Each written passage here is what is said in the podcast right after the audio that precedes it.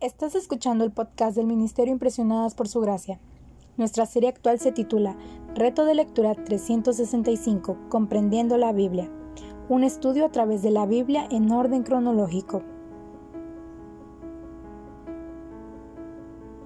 El reto de hoy es leer Job capítulos 21 al 23, por lo que te animo a que puedas abrir tu Biblia y nos acompañes en este episodio a estudiar la Biblia. El día de hoy, en nuestra lectura bíblica, nos encontramos de nuevo con Sofar.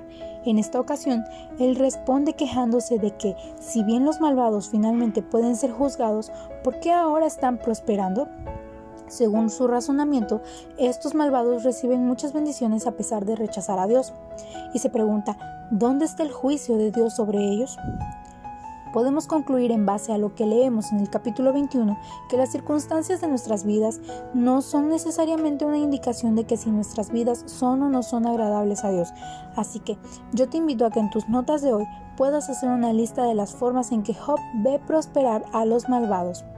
Describe a alguien que conozcas o de quien hayas oído que no confíe en Dios, pero que todavía esté prosperando.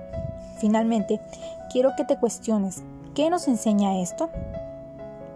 Continuando con el estudio de las lecturas de hoy, mientras avanzamos al capítulo 22 tenemos una tercera ronda de diálogos.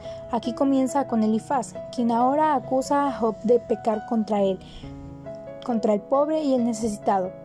Él confiesa que Dios restaurará su prosperidad, Dios escuchará sus oraciones, y cuando Job sea restaurado, volverá a ser una bendición para los demás. Elifaz afirma correctamente que Dios libera a los que se vuelven a Él. Aunque Dios lo hace, no necesita nuestra alabanza, si le da placer cuando le somos fieles. El arrepentimiento trae perdón y restauración, y cuando nos sometemos a Dios, estamos en paz con Él.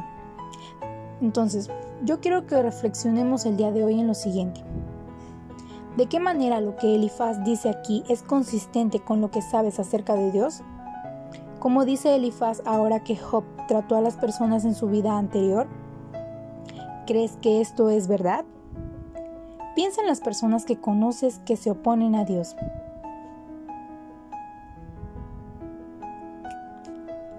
Mañana continuaremos con este nuevo viaje por la Biblia. Nuestra oración es que el amor de ustedes abunde aún más y más en ciencia y en todo conocimiento, para que aprueben lo mejor, a fin de que sean sinceros e irreprensibles para el día de Cristo, llenos de los frutos de justicia que vienen por medio de Jesucristo, para gloria y alabanza de Dios.